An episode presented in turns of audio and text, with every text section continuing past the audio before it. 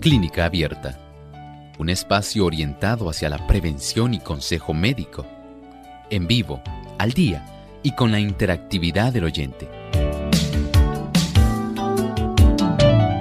Clínica Abierta, poniendo al doctor a su alcance para un diálogo claro y honesto, porque nos importa su bienestar y salud.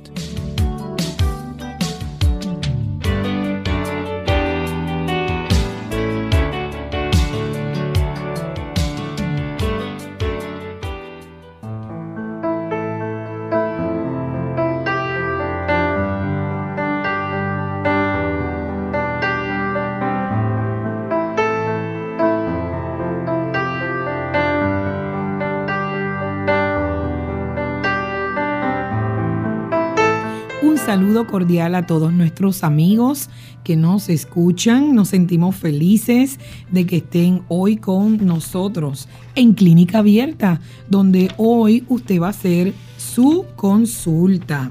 Esta que te habla es tu amiga Saibet Osorio, que me encuentro junto al doctor Elmo Rodríguez. Y hoy quiero saludar a las emisoras de Belice.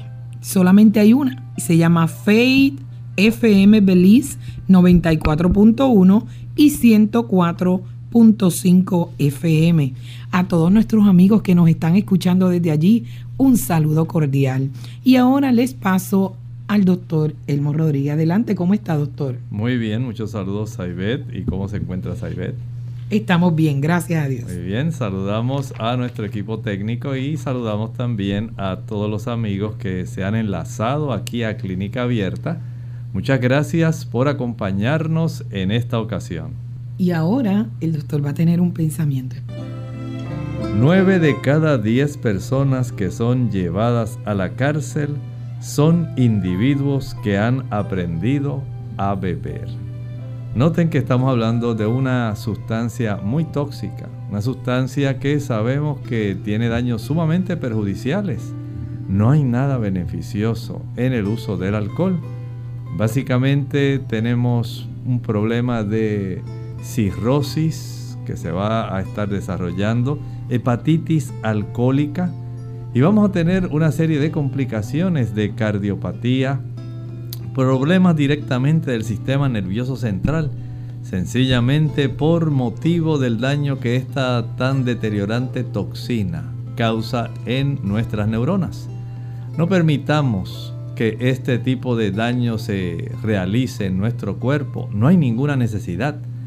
No hay ni vitaminas, minerales, no hay antioxidantes, no hay ninguna sustancia que sea útil y necesaria o nutritiva en el consumo del alcohol. Descártelo cuanto antes. Usted está ingiriendo un veneno que eventualmente le va a producir grandes daños. Pídale al Señor esa oportunidad en que usted pueda lograr por su gracia, por su ayuda, la victoria sobre el alcohol. Bueno amigos, y qué felices nos sentimos que hoy en Clínica Abierta usted puede hacer su consulta, así que riegue la voz y llame a sus amigos rapiditos para que pueda llamarnos. Eh, tenemos varios teléfonos desde aquí de Puerto Rico, pueden llamarnos al 787 301 0101 tenemos llamadas internacionales desde el 787-763-7100 o 787-282-5990. Pero si usted está en los Estados Unidos, gratis puede llamarnos al 1866 920 9765 Y tenemos nuestra primera llamada a Wilfred de Estados Unidos. Adelante, Wilfred. Buenos días, Dios les bendiga. Eh, eh, um, mi, pregunta, perdón, mi pregunta es la siguiente. Um, he vivido en la Florida desde 1996 y aproximadamente hace 20 años he estado trabajando en la misma línea de trabajo, es afuera, y entonces este siempre he sido bastante saludable, nunca he padecido ninguna enfermedad, ni alergias, ni, ni alguna otra cosa pero últimamente sí, en este tiempo de polen y en mi trabajo también hay mucho hongo donde eh, trabajo porque trabajo cambiando un material que que porque donde el hongo crece.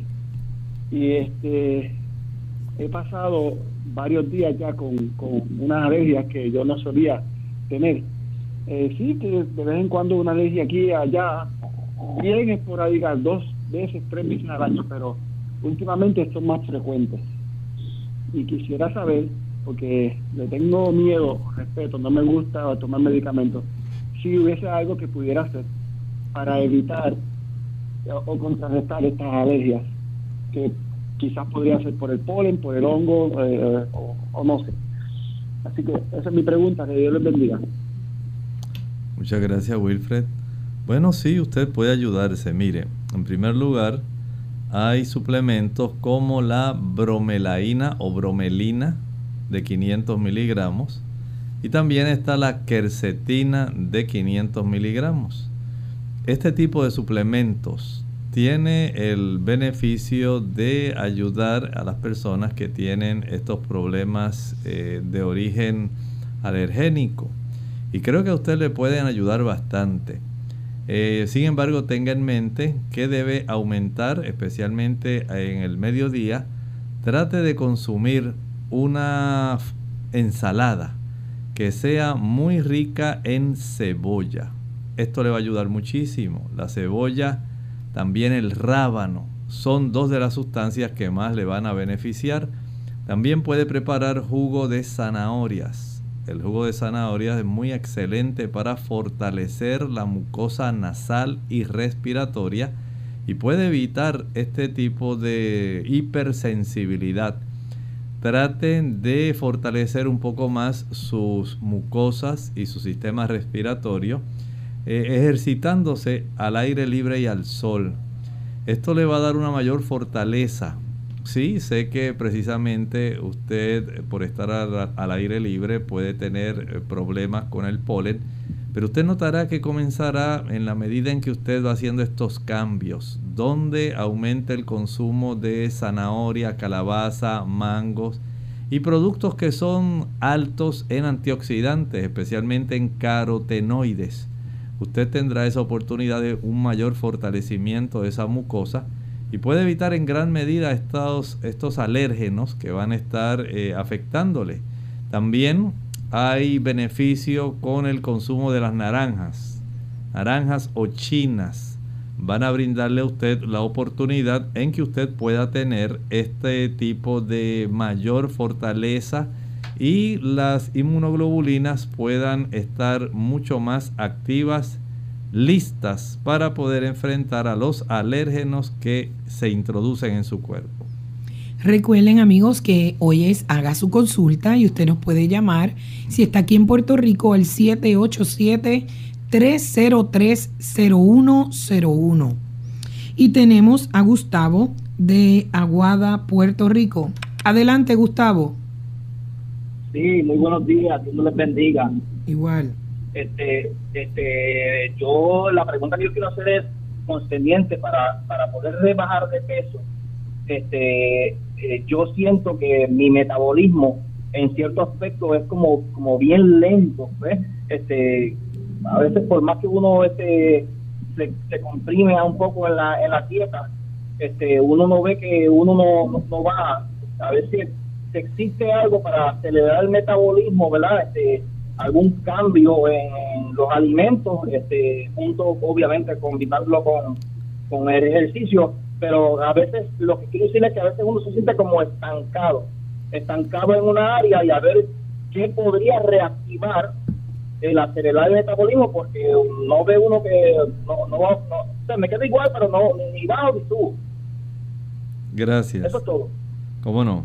Mire, primero sería conveniente que pudiera tener el beneficio de saber cuál es su índice de masa corporal. Esto le va a dar una buena idea de, esa, en, conocer si usted está en un peso que esté muy por encima de lo que debiera ser y ponerse entonces un objetivo de poder alcanzar ese peso ideal de acuerdo a su índice de masa corporal. Este tipo de situación requiere el, la comprensión de que mientras mayor es la ingesta de calorías, especialmente de calorías vacías, usted va a seguir facilitando los depósitos de grasa alrededor de los órganos internos, especialmente del abdomen, y también en la grasa subcutánea, al igual que va a ocurrir en el hígado. Si usted pudiera evitar aquellos alimentos que son hipercalóricos y que tienen esas calorías vacías como los jugos, maltas, refrescos, bombones, helados, paletas, bizcochos, galletas, flanes, chocolates, tembleque, arroz con dulce, todo ese tipo de productos. Y a esto pues evitar también el uso o consumo de frituras, evitar el uso de los lácteos y sus derivados, que son muy hipercalóricos, el uso del queso, el uso del huevo y evitar la grasa de origen animal. En la medida en que usted puede evitar esos ácidos grasos saturados, usted notará que no se depositan esas calorías, no se almacenan. Y por otro lado, como muy bien usted sabe, hay que gastar las calorías que están almacenadas. El ejercicio es la única forma de gastar esas calorías.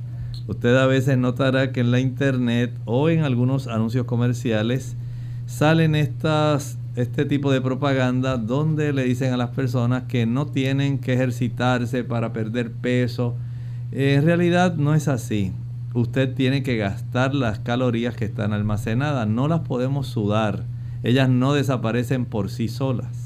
Hay que literalmente utilizarlas para que ellas desaparezcan en forma de trabajo, de energía que se pueda consumir.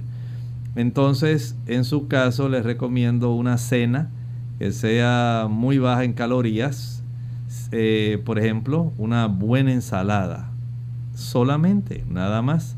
O comer tal vez eh, algunos pedazos de calabaza o chayote en la cena. Esto le puede restringir la ingesta calórica. El comer en horarios específicos. No piense que porque usted quiere acelerar el metabolismo, voy a desayunar a las 7, me como algo otra vez a las 8 y media, vuelvo y como algo a las 10 de la mañana y luego a las 12, porque de esta manera acelero el metabolismo es una teoría sumamente deteriorante para su sistema circulatorio, su sistema cardíaco, su sistema digestivo y su sistema endocrino. Eso le va a afectar. No lo haga porque va a dañar todo su cuerpo y a la larga no acelera ningún metabolismo. Bien amigos, y vamos a ir a una pausa y cuando regresemos, recuerda en Clínica Abierta, haga su consulta.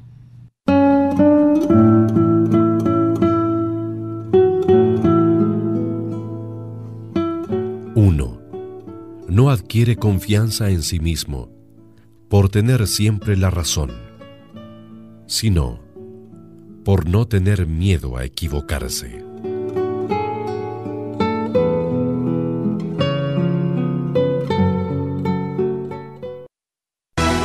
El dolor de colon surge en el vientre bajo izquierdo como consecuencia de nerviosismo o consumo de lácteos e irritantes. Redúcelo y aprende a manejar mejor el estrés.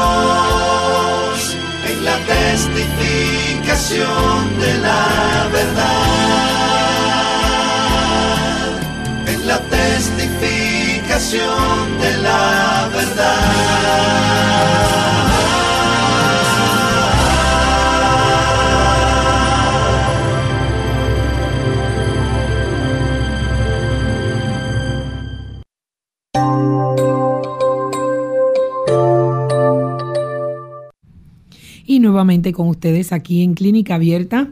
Estamos hoy, haga su consulta donde usted puede llamar y estamos el doctor Elmo Rodríguez y está su servidora Saibet Osorio repitiendo nuevamente los teléfonos. Si está en Puerto Rico, 787-301-0101.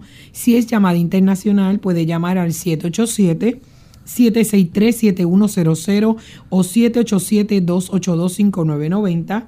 Y si usted está en los Estados Unidos, puede llamar de forma gratuita al 1866-920-9765. Doctor, y tenemos otra llamada. Tenemos a Tina de República Dominicana. Yo creo que ya se nos fue. Vamos a ir a Elda de República Dominicana. Adelante, Elda. Sí, buenos días, Dios le bendiga a todo mi amigo que está ahí, que él sabe de quién hablo, doctor Elmo, bendiciones. Yo tengo una consulta para una persona bastante joven. Ya yo había hecho esa consulta, pero no le podía decir al doctor directamente cuál era la causa. Esa persona tiene un desgaste en los meñicos grado 2 y un desgaste. Quiero, doctor, que usted me diga qué hacer. Ella está en manos de médico, pero le preocupa mucho. Ella llegó a andar hasta con un bastón. Una persona bastante joven, que eso preocupa a la familia, a nosotros como amigos, hermanos de iglesia. Doctor, ayúdanos con eso, por favor. Muchas gracias. Mire, por lo menos podemos hacer algo por ayudarla a ella. No estoy diciendo que lo que vamos a hacer va a curarle, pero sí notará una gran diferencia, especialmente en la molestia y el dolor. Y es algo muy sencillo. Va a aplicar sobre la zona de esa rodilla aceite de ajonjolí. ¿Escuchó bien? Y lo va a friccionar muy, muy bien, muy bien, que se desvanezca en esa área. Una vez haya logrado eso, cubra esa rodilla con una porción de plástico. Ese plástico transparente que se usa mucho en la cocina como para sellar un envase que no tiene tapa, que usted desea que se pueda conservar el alimento y no adquiera, digamos, el olor de la nevera, del refrigerador, de tal manera que usted conserve el alimento que está ahí contenido en ese envase. Puede entonces con ese plástico fijarlo alrededor de esa rodilla encima de la piel donde ya usted ya había friccionado con el aceite de ajonjolí. Luego va a fijar esto con un vendaje elástico. Esto tiene en muchas personas que he visto de su uso una gran ayuda para facilitar una reducción en la molestia que esta persona siente ahí. Por lo tanto, esto lo va a practicar una, dos veces al día, siempre dejando si está a su alcance. Si usted después de aplicarlo y antes de fijarlo con el vendaje elástico puede aplicar una compresa caliente eléctrica, más o menos durante unos 30 minutos. Al final de lo cual entonces remueve esa compresa eléctrica que está caliente y ahora sí lo cubre con un vendaje elástico y lo deja eh, especialmente durante la noche. Esto ayuda mucho a esas personas, así que pruebe esto. Primero consigue el aceite de ajonjolí. Sí, tenemos a Nelly de Aguadilla, Puerto Rico. Adelante, Nelly. Sí, Dios, me lo bendiga. Eh, mm, quisiera saber acerca de el agua alcalina. Me estaba leyendo, un, yo pues uso mucho las vegetales y la fruta y me interesa este, limpiarla. Eh, uso el vinagre, pero eh, estaba leyendo que el ácido eh, pues, aumenta el ácido oxálico, la acidez del vinagre. A veces uso este limón, pero que también es ácido. yo quisiera saber un procedimiento eh, que sea eh, bueno para poder limpiar las frutas y los vegetales, las hojas para quitarle los químicos y los pesticidas que se usan para cultivarlos. Muchísimas gracias. Muchas gracias. En realidad no tiene que tener ese temor. El uso del vinagre y del limón son excelentes. No importa que usted utilice eh, agua alcalina, no va a sufrir una acidez mientras usted no ingiera ese vinagre. Muchas personas están ingiriendo vinagre para bajar peso.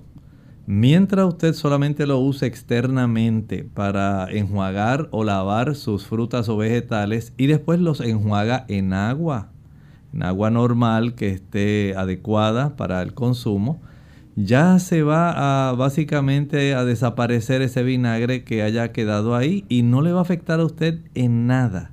Así que esos temores los puede dejar atrás. Siga desinfectando en agua con vinagre o en agua con limón, enjuague, después en agua y básicamente está listo para su consumo sin causarle a usted ningún deterioro ni daño. Tenemos un anónimo de San Sebastián. Adelante, anónimo. Buenos eh, días, Dios bendiga. Es una pregunta que quisiera hacer sobre las ventajas y las desventajas de un raspe de próstata. Que si el doctor pudiera hablar un poco sobre eso, o qué eh, alimento o, o nutriente uno puede utilizar para mejorar el funcionamiento de la próstata, por favor. Gracias. La resección prostática transuretral. Ese procedimiento, básicamente lo que se está buscando es poder quitar una gran parte del tejido prostático que circunda la región de la uretra que atraviesa por la próstata. Y de esta manera no se constriñe esa área de esa uretra, lo que hace es sencillamente un tipo de navaja especial que hay en un instrumento que es básicamente el con el cual el médico va a estar mirando como si estuviera haciendo su cistoscopía, pero tiene además de la camarita tiene un tipo de aditamento que tiene esa capacidad de ir literalmente eh, rebanando las porciones donde él aplica este tipo de instrumento.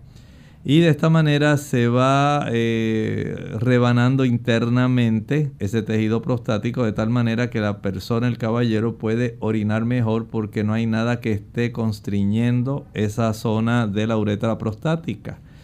Este tipo de situación básicamente es muy común, eh, se practica frecuentemente pero en ocasiones puede haber nuevamente la hiperplasia, el agrandamiento del tejido restante, a no ser que se rebane bastante de tal manera que se llegue eh, prácticamente hasta la cápsula. Recuerde que la próstata no es un órgano grande, es básicamente como el tamaño de una nuez, digamos una nuez de nogal, walnuts.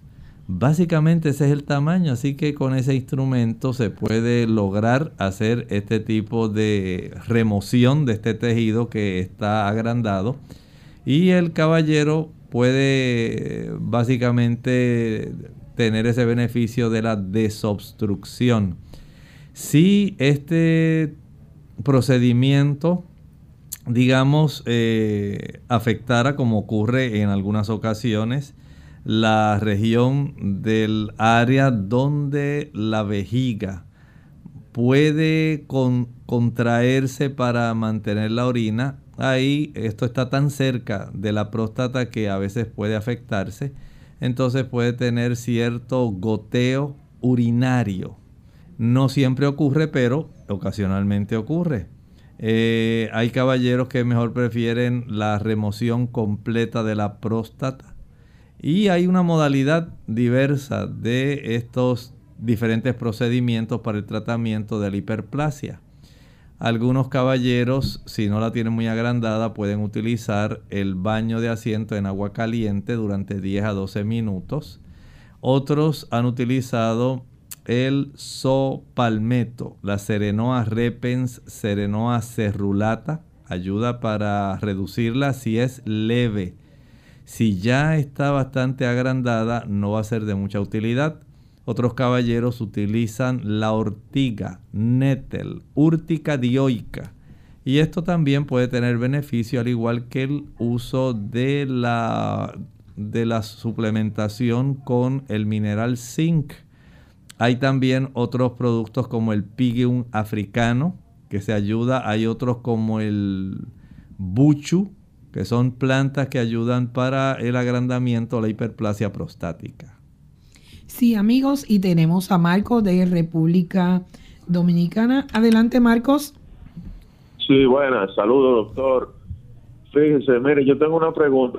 Yo vi un artículo que hablaba sobre la importancia de que el ser humano tenga el cuerpo alcalino.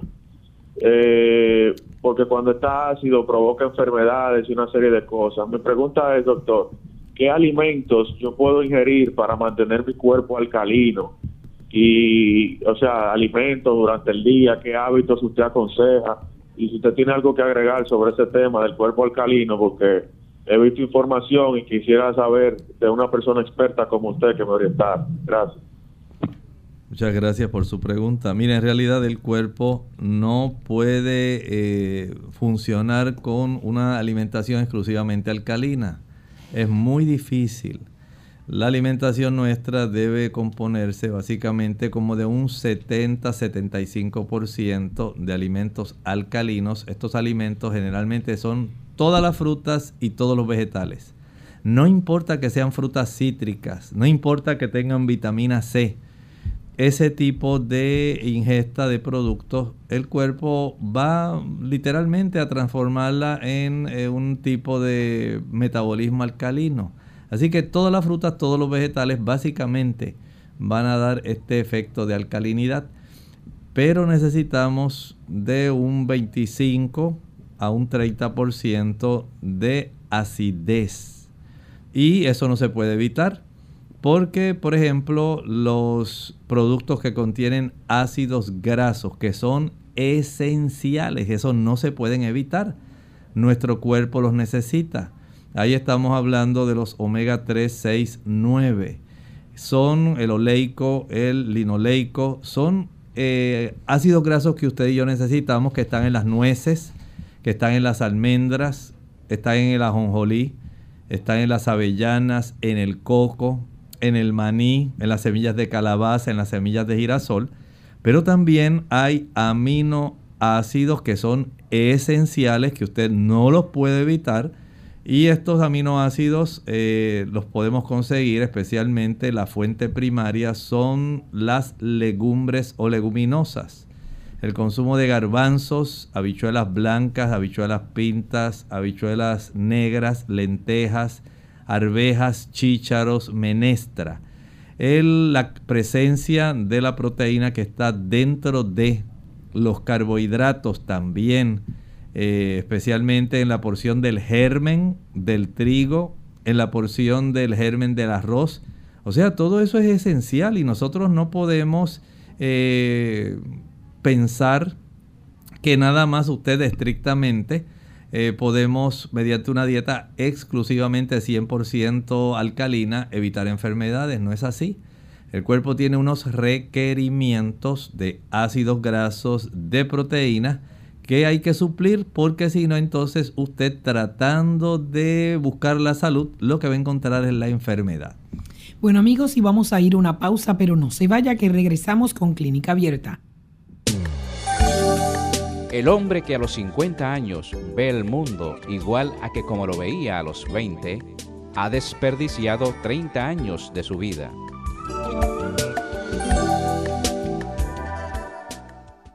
La vitamina D ¿Es realmente una vitamina?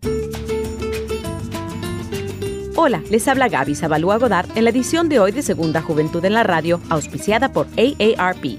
En otra ocasión hablamos de la vitamina D y de su importancia para mantenernos saludables. Sin embargo, estoy segura de que muchos no han escuchado lo siguiente. La vitamina D no es una vitamina, sino una hormona Muy bien, pero ¿cuál es la diferencia? Sustancial. Usualmente la vitamina debe ser incorporada a través de determinados alimentos. En cambio, las hormonas son producidas por nuestro organismo naturalmente. Lo más sorprendente es que para producir saludables cantidades de vitamina D, para que los huesos estén sanos, nuestro cuerpo necesita exposición a la luz solar por lo menos 20 minutos cada tres días. Contrariamente a lo que se nos ha inculcado en los últimos años, una sana exposición solar temprano por la mañana o al atardecer no es motivo de preocupación y si es parte importante de nuestro bienestar, principalmente para la producción de la vitamina. Otro concepto erróneo muy arraigado en nuestra sociedad es que todo colesterol es perjudicial. No obstante, resulta que el cuerpo necesita colesterol para producir la vitamina, debido a que cuando la piel está expuesta al sol convierte el colesterol en vitamina D. El dilema es grande, pero la solución sencilla. Simplemente come sanamente y acostumbra a tomar baños de sol de vez en cuando. El patrocinio de AARP hace posible nuestro programa. Para más información visite aarpsegundajuventud.org. Clínica Abierta. Qué bueno amigos, de vuelta hoy en Haga su consulta en Clínica Abierta, recordándoles que pueden llamar en Puerto Rico el 787-301-0101, internacional 787-763-7100 y 787-282-5990. Bien, vamos a ir rapidito porque tenemos a un amigo, tenemos a Wilfredo de República Dominicana. Adelante Wilfredo. Wilfredo, ¿nos escuchas? Ah, sí, aquí estoy. No, es de la Florida. Estoy llamando nuevamente, ahora con una consulta diferente. Eh, en este momento estoy preguntando porque tengo un leve dolor en la rodilla izquierda. Ah, ese dolor me ha venido a través de los años poco a poco que viene y se va. En momentos donde me arrodillo o me engangoto y no, no arrodillándome, pero cuando me engangoto y doblo la rodilla totalmente y, la, y me levanto, hay momentos en que la rodilla queda como que medio trancada y cuando termino de estirarla completamente duele, eh, pero se va después de unos minutos. Hace unos días eh, me pasó que temprano en la mañana en mi trabajo me engangoté y cuando me levanté el dolor fue mucho más intenso. Y eso fue este lunes pasado. Hasta el sol de hoy todavía tengo esta molestia, ese dolor. Anoche pues me puse una plata cataplasma de linaza, molí la, linaza y la mezclé con carbón activado y me la puse eh, como el doctor me explicaba ahorita, eh, pero no sé si esa, esa mezcla es la adecuada. Sigo teniendo el dolor, yo sé que no es que se va a ir de repente por haberme lo aplicado, pero quisiera saber, eh, es la parte eh, he padecido de menisco, pero no sé si esta vez son los meniscos, es la parte interior de la rodilla, donde choca una rodilla con la otra, ahí en ese, lado. Muchas gracias, que Dios lo bendiga.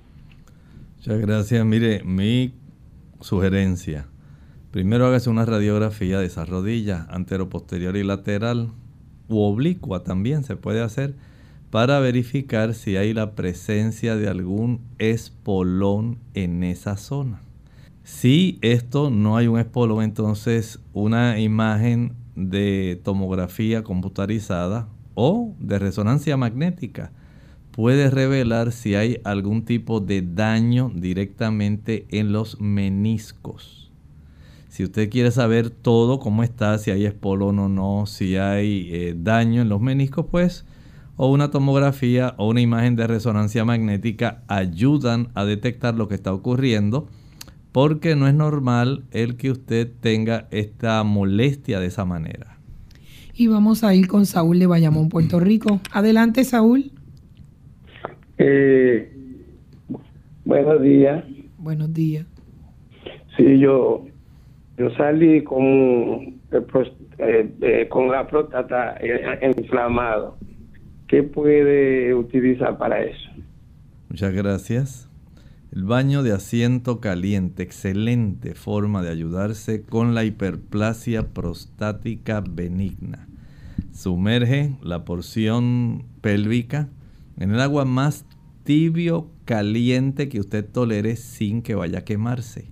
Esto lo va a hacer durante 10 minutos. Al, final, al finalizar, usted podrá vaciar un litro de agua fría no estoy diciendo agua congelada, agua fría, que vaya chorreando desde la zona del eh, ombligo hasta la zona pélvica. Un litro completito se lo vacía lentamente ahí al finalizar los 10 minutos de haber estado sentado en el agua tibio caliente. Puede utilizar algún suplemento que contenga ortiga, eh, sopalmeto, este tipo de productos ha resultado muy beneficioso. Eh, la presencia de zinc y hay algunos aminoácidos como la alanina, la glicina, que también se consideran muy útiles para ayudar en que haya una buena nutrición y haya un funcionamiento adecuado de esta glándula.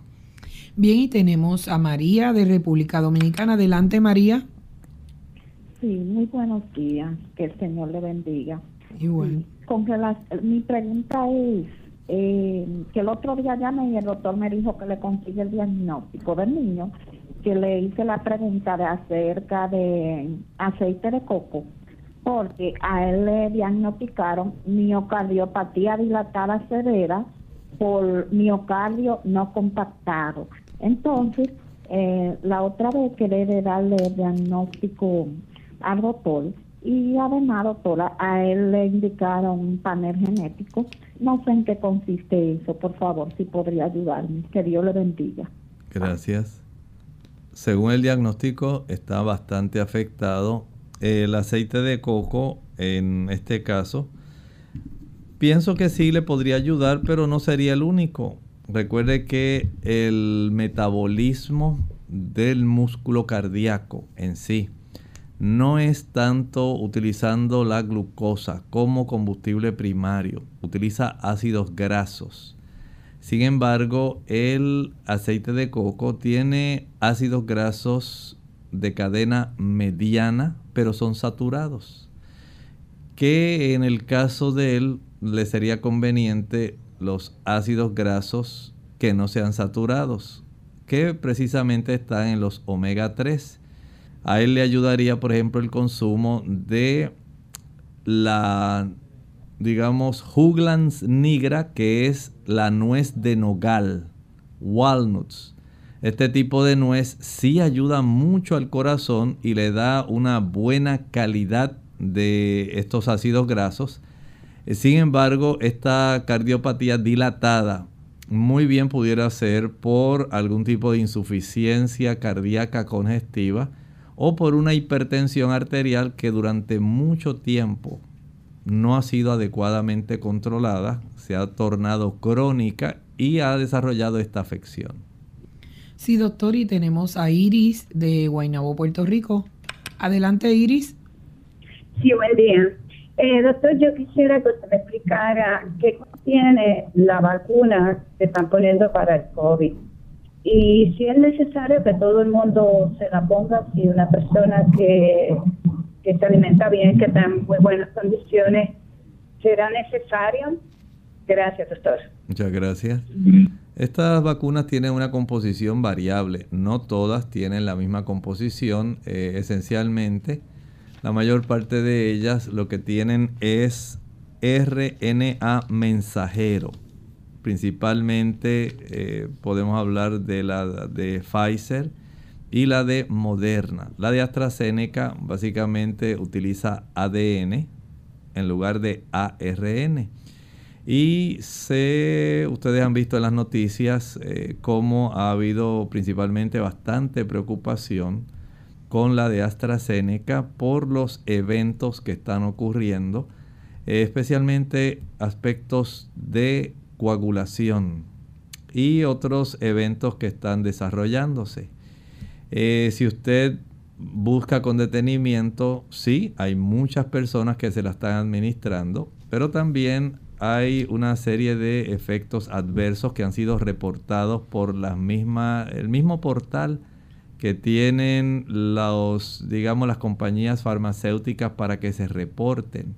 Y estos eventos se reportan semanalmente y esto está eh, asequible para el público. Cualquiera puede eh, tener esta información no tiene nada que ver con teorías conspirativas ni ninguna cosa así, son sencillamente reportes donde ahí usted ve eh, todo lo que está ocurriendo de acuerdo a los datos suministrados por aquellas personas que han estado reportando este tipo de efectos.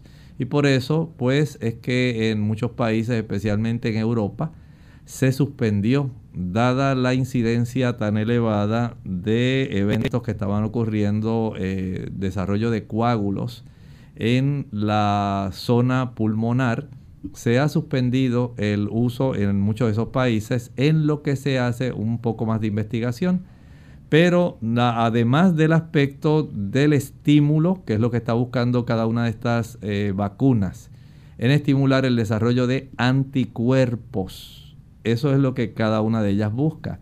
De una forma, por ejemplo, usando el ARN mensajero o el ADN, eh, que se ha utilizado proveniente de virus eh, que se pueden encontrar en otras especies y se trabajan genéticamente, se modifican para poder eh, preparar este tipo de vacunas. Este tipo de situación básicamente es algo que cada persona debe pensar, porque por un lado, las personas que tienen un mayor riesgo, las personas que son obesas, las personas que tienen hipertensión arterial, las que son diabéticas, las que están inmunocomprometidas, aquellas que también tienen padecimientos pulmonares. Esas personas se les aconseja por parte de los ministerios de salud y a nivel mundial de la Organización Mundial de la Salud se le aconseja que se la puedan administrar. Pero por supuesto, ellos mismos no obligan a las personas a que se la administren. Cada uno de acuerdo a su, digamos, capacidad que tenga para darse cuenta cómo es su situación personal, cuán en riesgo se encuentra usted de adquirir este virus. Eh, por otro lado, hay ciertos requerimientos, he visto en algunos países, donde en el aspecto laboral se está requiriendo para que puedan reasumir nuevamente sus funciones. Pero el aspecto siempre queda ah, desde el punto de vista personal. La persona decide si se la va a administrar o no, pesando el riesgo que usted corre en ponérsela o no ponérsela, en su exposición. O sea, hay una serie de factores donde nadie puede sencillamente tomar decisión por nadie. De tal manera que usted, en este caso, tome su propia decisión. Y ahora vamos a contestar a los amigos que nos han escrito.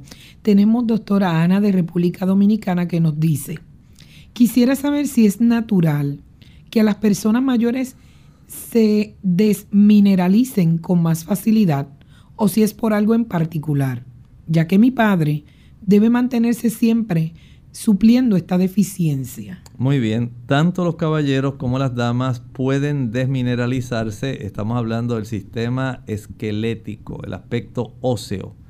Y de esta manera, por un lado, la, el hábito más sedentario, las personas que ya están muy mayores, no van a tener esa movilidad que tienen las personas más jóvenes.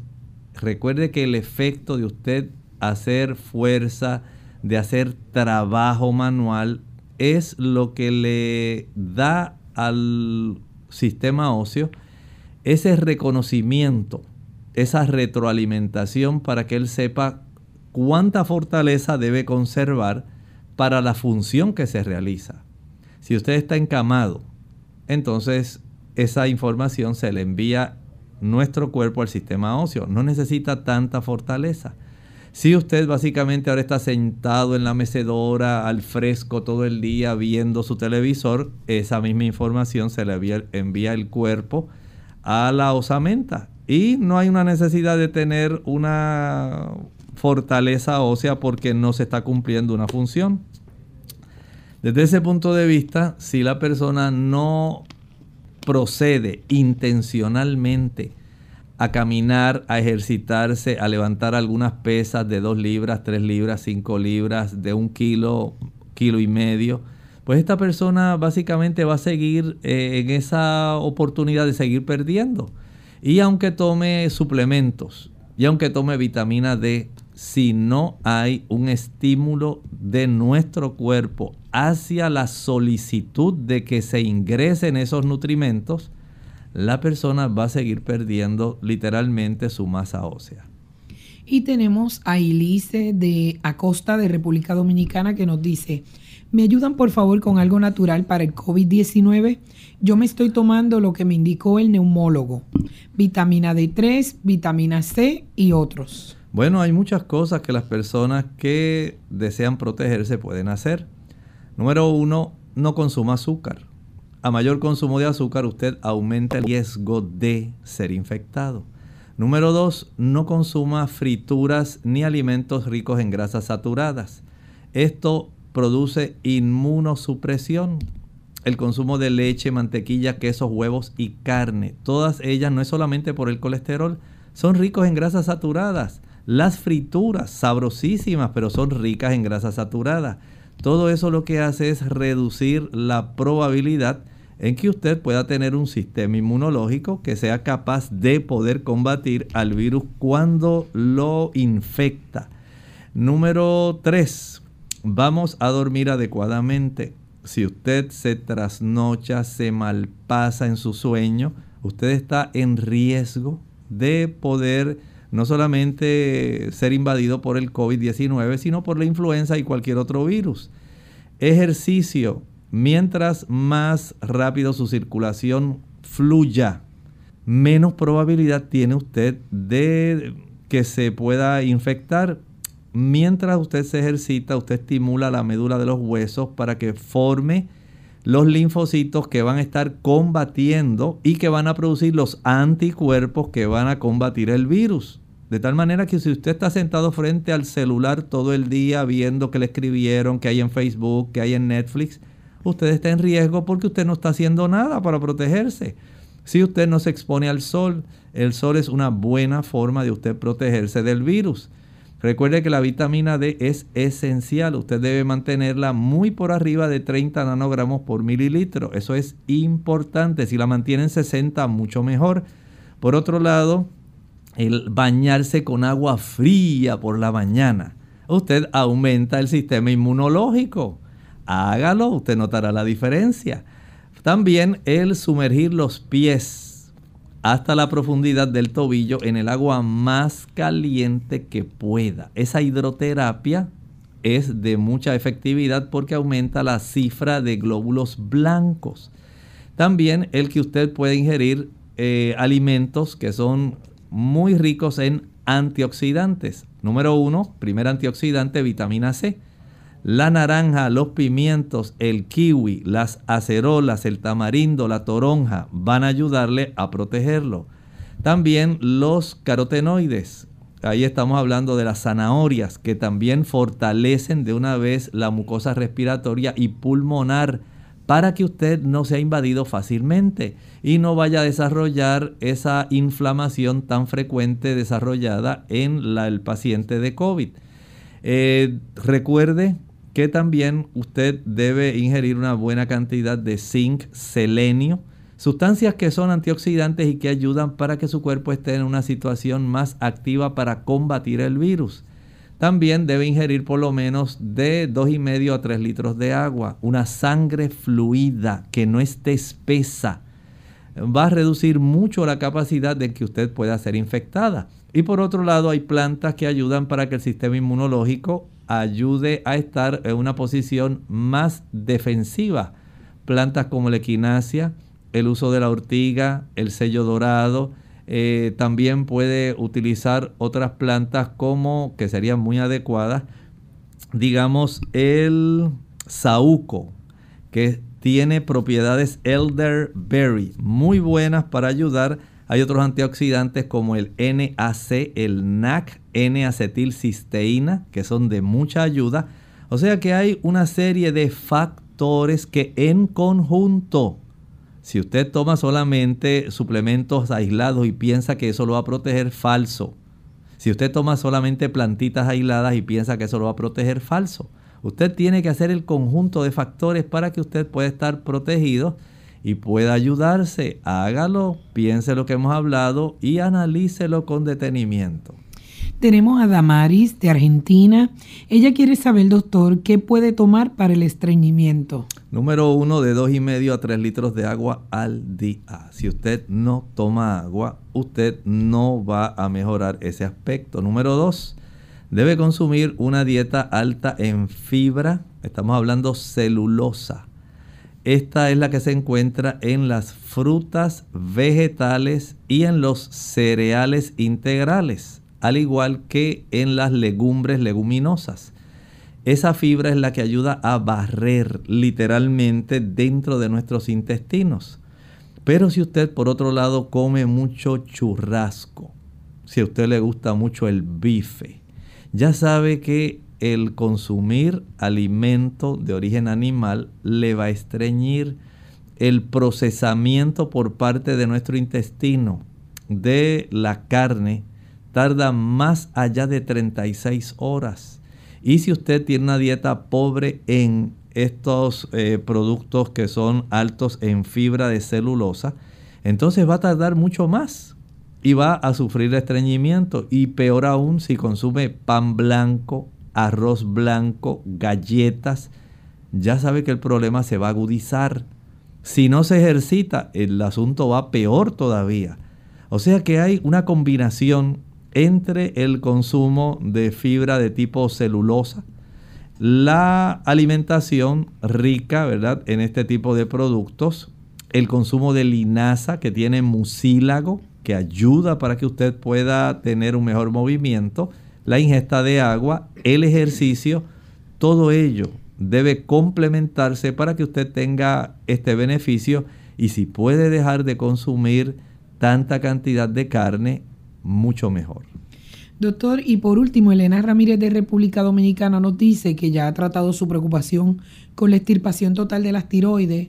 Dice, no me han podido estabilizar los miligramos que me tocan, solo soporto hasta 75 miligramos. Más alto me sube la presión, lo cual hace que la TSH esté en niveles exagerados hasta 11 o 12, lo cual me mantiene muy mal. ¿Qué puedo hacer? Bueno, puede usted hacer algo muy, muy adecuado. Número uno, evite todos los productos de origen marino. Carrucho, pulpo, langosta, camarones, huelles, carey, calamares y pescado. No importa que sea salmón, atún, chillo, pargo, mero, no lo use. Aunque el salmón venga de Alaska, no lo utilice, no le va a ayudar. Esto va a trastornar.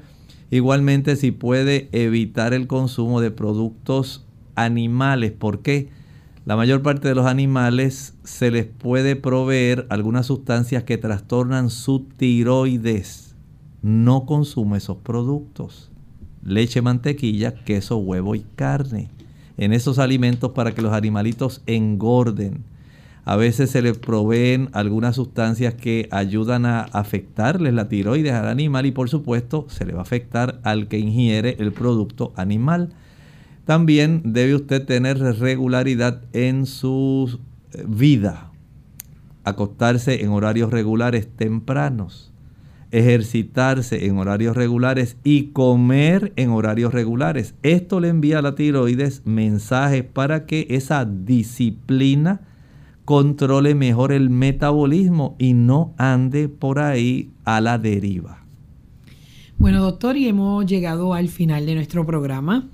Eh, eh, hoy en Clínica Abierta nos sentimos felices de que haya podido estar con nosotros y le invitamos a que mañana usted pueda eh, sintonizarnos nuevamente porque puede hacer su consulta. Doctor, y queremos tener un último pensamiento para nuestro público. El pensamiento de hoy está en Tercera de Juan, capítulo 1 y el versículo 2. Ahí se expresa el deseo de Dios para su vida para mi vida. Amado, yo deseo que tú seas prosperado en todas las cosas y que tengas salud, así como prospera tu alma.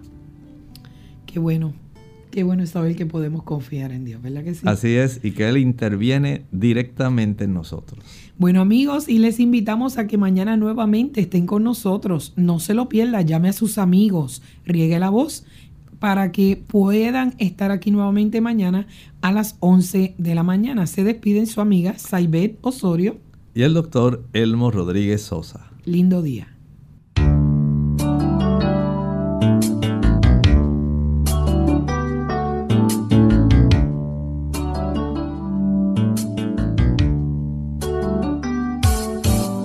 Clínica abierta.